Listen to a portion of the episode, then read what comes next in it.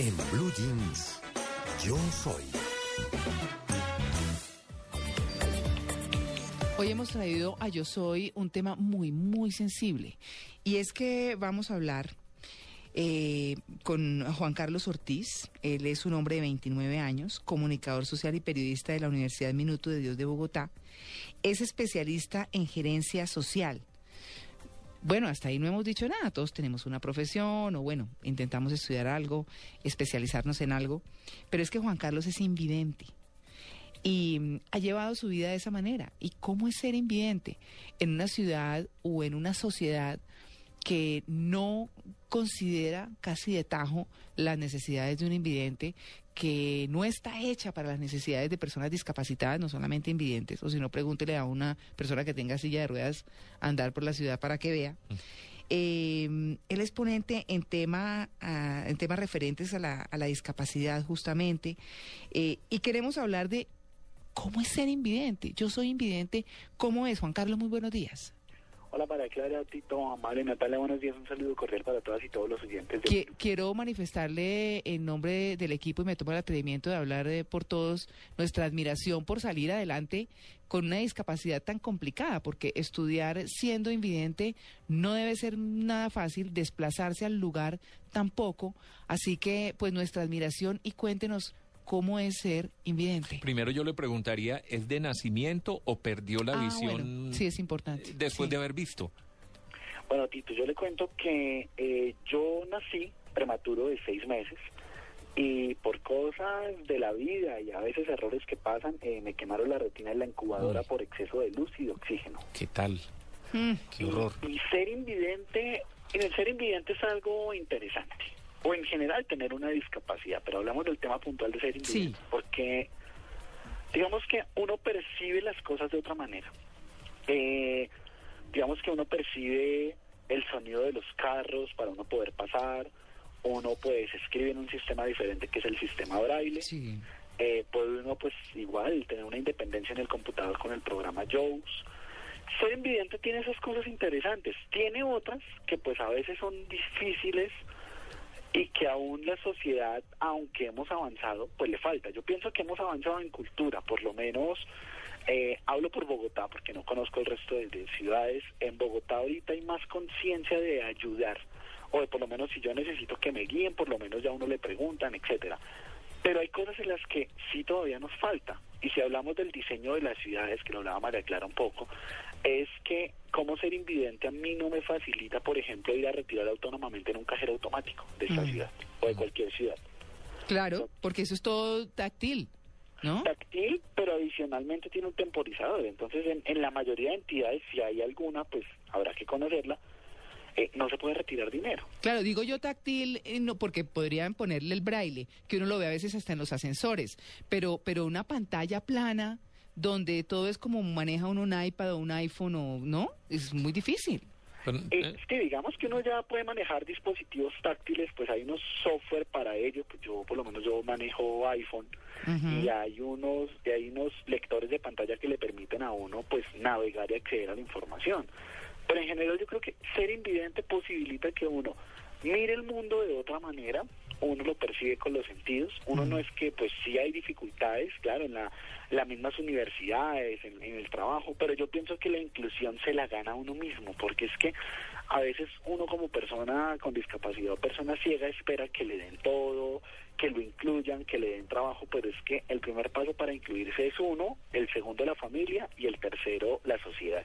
Mm, qué bien, ¿no? Pero hay algo muy lindo ahí, sí, a mí me parece, eh, y usted lo mencionó, a mí me parece admirable, y, usted dice, uno desarrolla más otros sentidos. Yo creo que con la pareja, con eh, en sus relaciones, eh, pues obviamente desarrolla más eh, el olfato, el tacto. ¿Cómo es para usted eso? Porque creo que de pronto puede reconocer las personas por el olfato, o, o cómo es ese tema del desarrollo de los otros sentidos. Claro, mira, digamos que uno reconoce las personas inicialmente por el tono de la voz. Entonces, cuando uno ya ha compartido mucho tiempo con las personas o con su equipo de trabajo, pues uno ya sabe con quién está hablando. A veces le quieran hacer chistes, que igual yo no tengo problema con eso, entonces eh, le cambian la voz para que uno no sepa quién es. Dígame quién es. Eh, o, por ejemplo, claro, el olfato. pues el olfato sí, pero a veces le cambian a uno el perfume, entonces queda uno como perdido, pero sí, uno intenta reconocerla por la voz, por el olfato. Uno reconoce ya mucho la personalidad de alguien, pues simplemente con conocerla un buen tiempo y poder conversar con él, uno dice, ah, bueno, eh, es buena gente, o es así como diría uno popularmente como creído. Entonces, ese tipo de, de- de percepciones se notan, y pues en el tema amoroso también. Ah, eso, mire, yo, usted tocó un punto, y perdóneme que le interrumpa, al que yo quería ir después de la pregunta de Amalia, y es cuando a uno le están diciendo mentiras, o lo están queriendo engañar, o eso que usted está diciendo, ¿cómo lo perciben o, o cómo lo sienten? Hay un ejemplo práctico y es, por ejemplo, cuando eh, entonces Amalia me puede preguntar cualquier cosa. Yo, eh, ¿cómo estás? Y yo, "Mm, bien, sí, bien, Mm. bien. Entonces, el tono de la voz hace que, que esa comunicación que para ustedes es no verbal, los gestos, etcétera, el, el tono de la voz refleja muchas cosas. Claro. Entonces, el, el, el tono de la voz, el cómo proyecte la sea seguro con la voz diciéndole a uno las cosas, sí, o que a veces le empiezan a uno a embolatar la información. Entonces, eh, no, sí, mm, eh, para mañana, sí, no, es que pasó algo. Y uno, bueno, eso es como, como que eso no es tan cierto. Mm. Y esos temas de los cuales estamos hablando, yo les quiero contar un poquito de todo el tema del diseño de las ciudades, de la construcción un poco, de cómo está pensada la ciudad. ¿Sabe qué, Juan Carlos? Perdóneme que le interrumpa. Esto está tan interesante, nosotros tenemos que irnos para voces y sonidos, que vamos a continuar, si usted nos espera, por favor, en línea, ahí lo dejamos conversando con Carolina, que conversa sabroso, mientras, mientras eh, escuchamos las noticias y volvemos, porque queremos seguir en este yo soy invidente con una persona que trabaja por el buen desarrollo de una ciudad para las personas que tienen esta discapacidad. ¿Le parece? Vámonos a voces y sonidos. Bueno, muy bien, gracias. Estamos hablando con Juan Carlos Ortiz, quien nos decía, entre otras cosas, que mm, ser invidente es chévere, le permite ver la vida con los otros sentidos. Y que además, que me parece que es una lección muy importante para quienes tenemos todos nuestros sentidos completos y tenemos esa fortuna, eh, dice, dice Juan Carlos que pues son los mismos, eh, las mismas personas discapacitadas las que se excluyen, las que no se hacen valer, las que no se hacen tener en cuenta. Pues Juan Carlos, le reiteramos nuestra admiración. Hoy vamos a hablar de un tema que es muy importante y es mirar qué tan humanas son realmente nuestras ciudades en términos de lo que tienen para las personas discapacitadas. Listo, Maracara. Una, una sugerencia y una corrección. Ay, perdón, ¿qué dije? No te preocupes, no, eso nos pasa a todos. Ah, bueno. No, el término no es persona discapacitada, sino con discapacidad. Ah, con discapacidad. Porque discapacitados, y para contarle a los oyentes de paso, porque Sí. discapacitado es no tener la capacidad para hacer algo. Ajá. Entonces, el término adoptado por la Convención Internacional de las Personas con Discapacidad es personas con, Con discapacidad. Pues muchas gracias para todos los que no sabíamos ese, esa definición. Muy bien. Pues resulta que cuando hablamos de qué tan humanas son las ciudades, qué tan incluyentes son las ciudades y qué tan responsable es la construcción en las ciudades, pues les quiero contar a todas y todos los oyentes que se va a estar realizando en tres ciudades del país el primer congreso de eh, diseño y construcción responsable. Y se va a realizar en tres ciudades. Se va a realizar en Pasto el 20 de septiembre, en Bogotá el 24 y 25 de septiembre y en Medellín, Amalia, 26 y 27 de septiembre. Por allá en Medellín estaré, de paso conoceré Medellín, que no conozco. Y vamos a hablar un poco de eso que hemos venido debatiendo. ¿Qué tan responsables son las ciudades?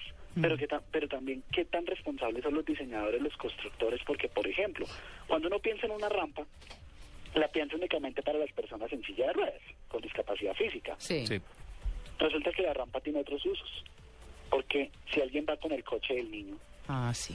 o si alguien necesita bajar un carrito de mercado, o cualquier tema que necesite una movilidad, inclusive para uno mismo, yo creo que hasta para ustedes mismos, o para los oyentes y las oyentes, eh, a veces es más rico bajar por la rampa, porque es que no uso la escalera.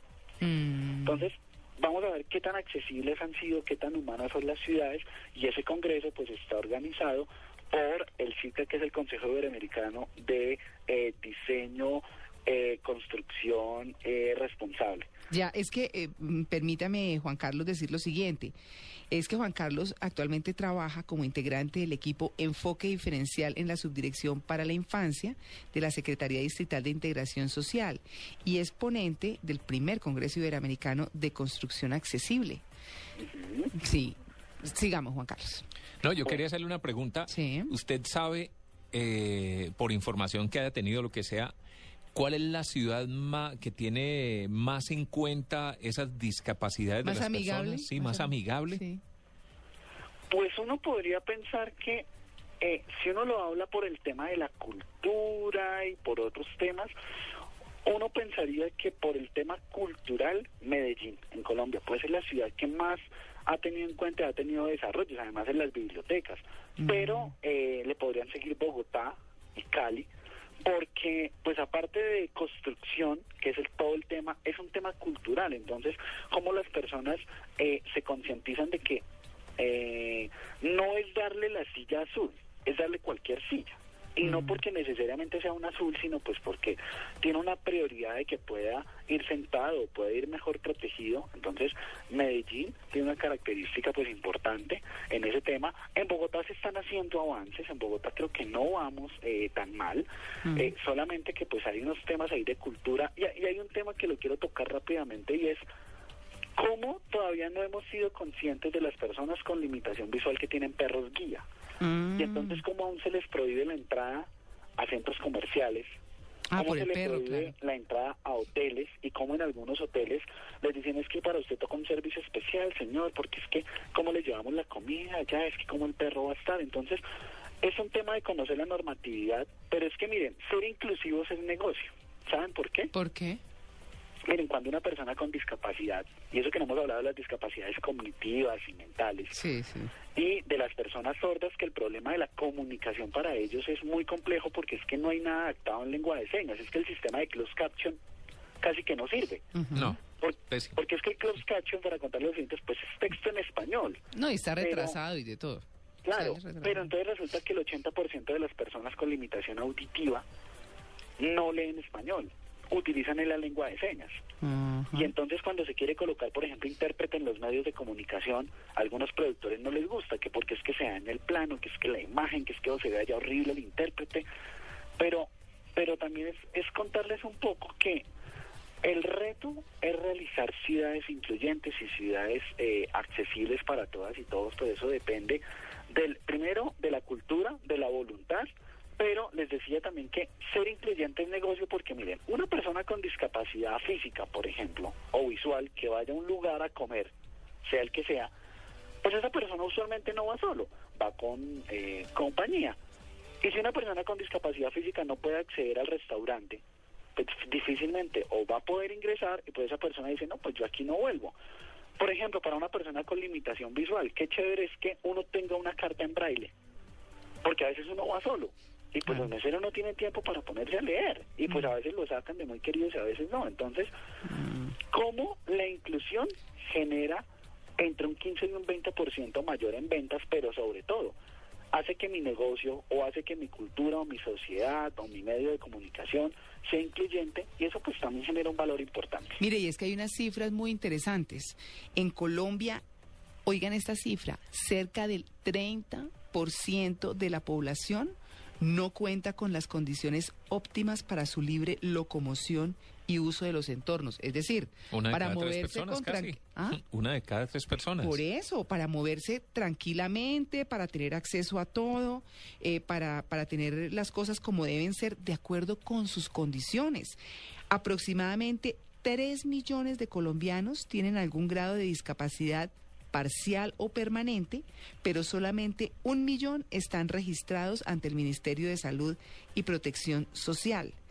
Eh, y no se trata solo de personas sencillas, como nos estaba contando Juan Carlos, o que están obligadas a usar muletas, también se suman a las personas con discapacidades visuales, auditivas, intelectuales, que lo mencionaba Juan Carlos también, y múltiples.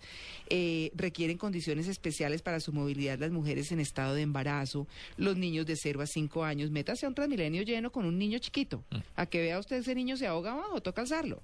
Eh, los adultos mayores de 60 años, las personas obesas, que es otro tema, las personas de baja estatura y aquellos en condición de enfermedad. Según el DANE, más de 13 millones de colombianos son vulnerables a esta situación. Oiga, impresionante. Sí, la Es cifra es cierto. increíble. Es cierto y a veces uno solamente dice, no, es la persona con discapacidad. Ahora también hay una afectación indirecta, la familia. Hmm.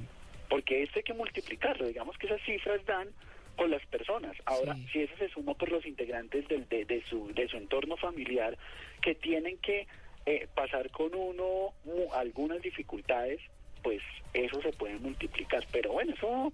Hmm. Digamos que poco a poco se va logrando un cambio cultural. Digamos En- que las ciudades en Colombia han ido avanzando un poco, los aeropuertos han ido avanzando un poco en esto.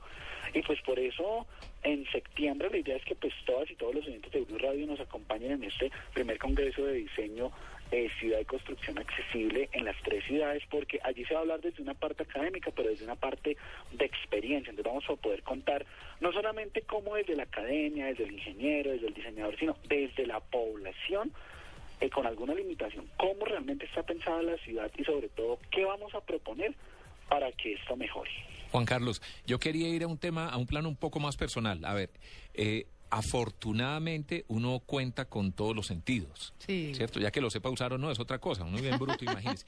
Pero, pero si yo perdiera la visión en este momento, me sentiría perdido. Es decir, yo me muero. ¿Qué, qué hace uno sin la vista? Ahora, ¿cuáles son realmente, usted que ha tenido siempre esa discapacidad, cuáles son realmente los problemas que usted encuentra? ¿Cierto? Porque, porque a mí se me ocurrirían mil porque No, estoy acostumbrado a ver, ¿cierto? Claro, porque- Pero como usted sí. nació con esta discapacidad y, se, y le ha tocado acostumbrarse a las buenas o a las malas, realmente, ¿qué es lo más difícil de ser invidente? Yo creo que lo más difícil, mm, independientemente que uno haya sido de nacimiento o le haya tocado, son dos cosas. Lo primero es eh, la falta, la brecha digital, la falta de oportunidades para poder ingresar a trabajar o a estudiar, porque es que uno requiere unos software para poder eh, trabajar en el computador y poder hacer su vida autónoma.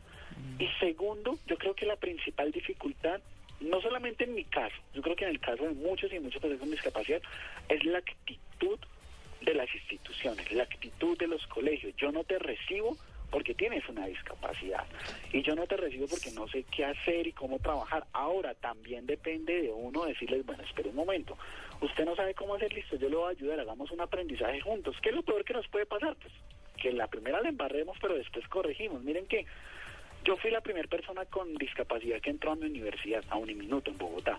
Mm. Y eh, pues ya hace un tiempo, y el tema avanzado, ellos tenían sus miedos y todo, y no querían porque no sabían cómo. Hoy actualmente tienen en la sede de Bogotá 70 personas con ¿Qué tal, no? discapacidad. Ay, qué chévere eso, ¿ah? Y eso es lo que más tiene que incluirse. Sí. Lo, que, o sea, lo, que, lo más importante de todo. Usted hablaba de una discriminación. Dale, Amalia, perdón que te interrumpí. No, no, no, que usted hablaba de una discriminación y yo creo que eso no solamente es para la entrada de instituciones y demás, sino incluso desde el nacimiento. Eh, en el tema, por ejemplo, de las adopciones, eh, se, se suspendieron las adopciones a extranjeros, pero no se suspendieron para personas con discapacidad. Es decir, ahí hay una discriminación. ¿Cómo, cómo entrar a, educar también a la gente a que, bueno, no, es que eh, pues también hay un desarrollo, también hay unas posibilidades y finalmente pues yo creo que la discriminación pues no es que ayude mucho en que haya inclusión luego y, y, pues la, una persona que tenga alguna discapacidad pueda desarrollarse de una manera común y corriente. Claro, ahí el tema depende de dos cosas. Uno, de conocer las leyes. De hecho, hay una ley reciente que es la ley 1618 de este año, que habla de un goce efectivo de derechos para todas las personas con discapacidad. Y pues esa ley, pues hay que conocerla. ¿Quiénes deben conocer? Pues las personas con discapacidad, las universidades, los colegios. La Corte Constitucional recientemente pues ha sacado una sentencia en la cual pues a ninguna persona con discapacidad se le puede prohibir el acceso a la educación. Mm. Otra cosa distinta es los ajustes razonables que tienen que ir haciendo. Y ese es un tema en el que uno tiene que ir concientizando a las personas, pero eso eso lo tiene que hacer uno que está de pronto en las entidades y uno mismo tiene que ir a hablar con el ingeniero y el diseñador y decirle, no es solo porque aplique la norma, es que míreme aquí o mire la población. Entonces, ese es un tema, yo pienso que de corresponsabilidad del, gobi- de, pues, del gobierno, de las ONG, de cualquier institución, de cualquier medio, de la sociedad en general, pero sobre todo de la misma persona con discapacidad. Yo creo que Qué importante, si uno ¿ah? quiere incluirse, si uno quiere hacer un poco mejor su calidad de vida, pues las cosas comienzan por uno. Ay, bueno, yo no quiero dejarlo ir a usted sin preguntarle una cosa. A ver, pregunte. ¿Usted tiene su parche de amigos? Sí, Bueno, ¿rumbea con sus amigos? sí. Porque lo que uno se imagina, y como dicen siempre, es que una persona que no ve tiene un oído. ¿Qué tal es usted para bailar? Ay, complicado, pero se aprende. ¿Sí? Sí, sí. Hay, hay que buscar quién aprender, pero se aprende. Eso- ¿Quién le enseñó a bailar? ¿Quién me enseñó a bailar a mí? Uy, una exnovia. ¿Así? Sí, una exnovia me enseñó y, y digamos que miren que hay algo muy curioso y es que mi parche de amigos, dice Mara Clara, en un 80% son personas que no tienen discapacidad. Ah. ¿Y por qué? Porque mi proceso de inclusión fue dado con personas sin discapacidad. O sea, yo estudié en un colegio, bueno, mi primaria sí fue en una institución para personas ciegas, pero el bachillerato en la universidad, yo siempre fui la primera persona con discapacidad que llegó a esos espacios. Entonces, a mí me tocaba hacerme la vida. Entonces, el popular refrán de que si la montaña no va a Mahoma, Mahoma le toca ir a la montaña, pues era así. Entonces, era que los compañeros les daba miedo hablarle a uno porque no sabían cómo preguntarle qué es. Y entonces, a mí me tocaba acercarme a alguien y decirle, hola, ¿cómo va? Y comenzar a romper el hielo para lograr hacer las cosas. Ahora, que también le exigieran a uno en igualdad de condiciones. Venga, detrás de una persona como usted, que pues si bien es cierto que la, el carácter de cada quien, la personalidad, pues ayuda, hay alguien que lo fortalece y que le, y que le refuerza justamente eso que usted tiene hoy, que es toda una personalidad eh, arrolladora y que lo ha hecho salir adelante. ¿Quién? ¿Quién le dio ese apoyo a usted? mis papás. Sus Ese es un tema fundamental. Digamos que yo lo decía antes de, de voces y sonidos un poco y es que son tres pasos fundamentales para la inclusión.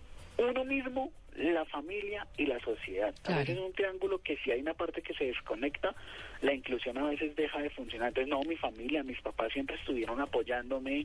eh, yo pude escoger la carrera que quise, pude trabajar. Claro, con las con la sobreprotección de pronto, porque pues es Un que no es fácil claro. que una persona con limitación salga a la calle y vaya y camine y se vaya para una ciudad y diga yo, es que en septiembre el, el, el 25 me voy para Medellín y cojo un avión y ya y camine, Mm. pero lo, lo tuvieron que ir aprendiendo. Entonces, mis papás y los amigos en otro momento, hay personas que siempre le dicen a uno, no se deje caer, no se deje vencer, que pues hay, hay que seguir y pues uno tiene las mismas dificultades que cualquiera. Uno termina una relación amorosa por lo mismo que la terminan las personas que, que ven, uno también puede perder una materia, uno le puede ir mal o bien en el trabajo, lo importante es que la familia ha estado ahí. Claro, bueno, pero finalmente, ¿cómo, que, eh, ¿cómo baila? ¿Baila bien? Regular, pero bueno, eh, se, se aprende, se aprende. Bueno, muy bien. Pues Juan Carlos, muchas gracias. Ha sido muy interesante esta conversación, no solamente desde el desarrollo de las ciudades, sino por sobre todo por eh, su desempeño, por cómo usted ha salido adelante y pues cómo nos da ejemplo a todos, a todos los que eh, tenemos la fortuna de tener todos nuestros sentidos, de que se puede, de que hay que tener una gran personalidad, pero sobre todo un gran apoyo en la familia y en la sociedad. Así que, pues muchas gracias Juan Carlos por atender esta invitación de En Blue Jeans de Blue Radio. No, a ustedes muchas gracias y cierro rápidamente con dos cosas. Lo primero es recordar por la invitación a este, pues primer congreso de diseño de- y construcción responsable, pues en las tres ciudades, en Bogotá, en Medellín y en Pasto en el mes de septiembre. Ujú. Dos, ¿no? Que quienes quieran preguntar, eh, poderlo de pronto seguir a uno y pedir una asesoría en sus ciudades, porque a veces en las ciudades quieren hacer, pero pues no lo pueden hacer, pues me pueden seguir en Twitter como arroba Juan Carlos 2011. Y lo tercero es dejarlos con dos frases para cerrar. Ujú. La primera, las limitaciones solo están en la mente. Y la segunda, de un compañero que se llama Ricardo Becerra, Ujú. lo normal es ser diferente, lo anormal es la indiferencia. A todas y todos, muchísimas gracias. Ay, qué lindo. Muchas gracias, Juan Carlos. 8 y 24. qué lecciones, ¿no? Estamos en Blue Jeans de Blue Radio.